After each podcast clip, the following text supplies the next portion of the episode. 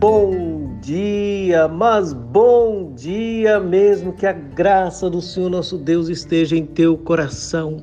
Que o Senhor abençoe sua família, dê-lhe saúde muita paz. Que o Senhor conforte o nosso coração e nos dê esperança. Lhe convido para mais um encontro com Jesus. No Evangelho segundo Mateus, capítulo 1, versículo 21, está escrito: Ela dará à luz um filho e lhe porás o nome de Jesus porque ele salvará o seu povo dos pecados deles. Tudo certo. A palavra de Deus se cumpriu. A Virgem deu a luz. E o nome do menino foi escolhido pelo Eterno. E Jesus era um nome comum, mas não poderia ser outro, porque Jesus significa Jeová salva. Porque Jesus é a salvação que Deus nos deu porque Jesus é a minha salvação, é a sua salvação.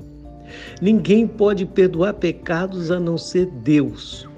E Deus enviou seu Filho, decidiu tudo a seu devido tempo, na revelação progressiva, agora concreta.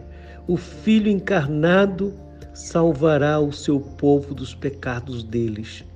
Fomos salvos dos pecados.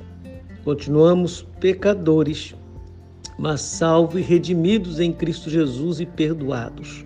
Portanto, devemos viver hoje intensamente com alegrias.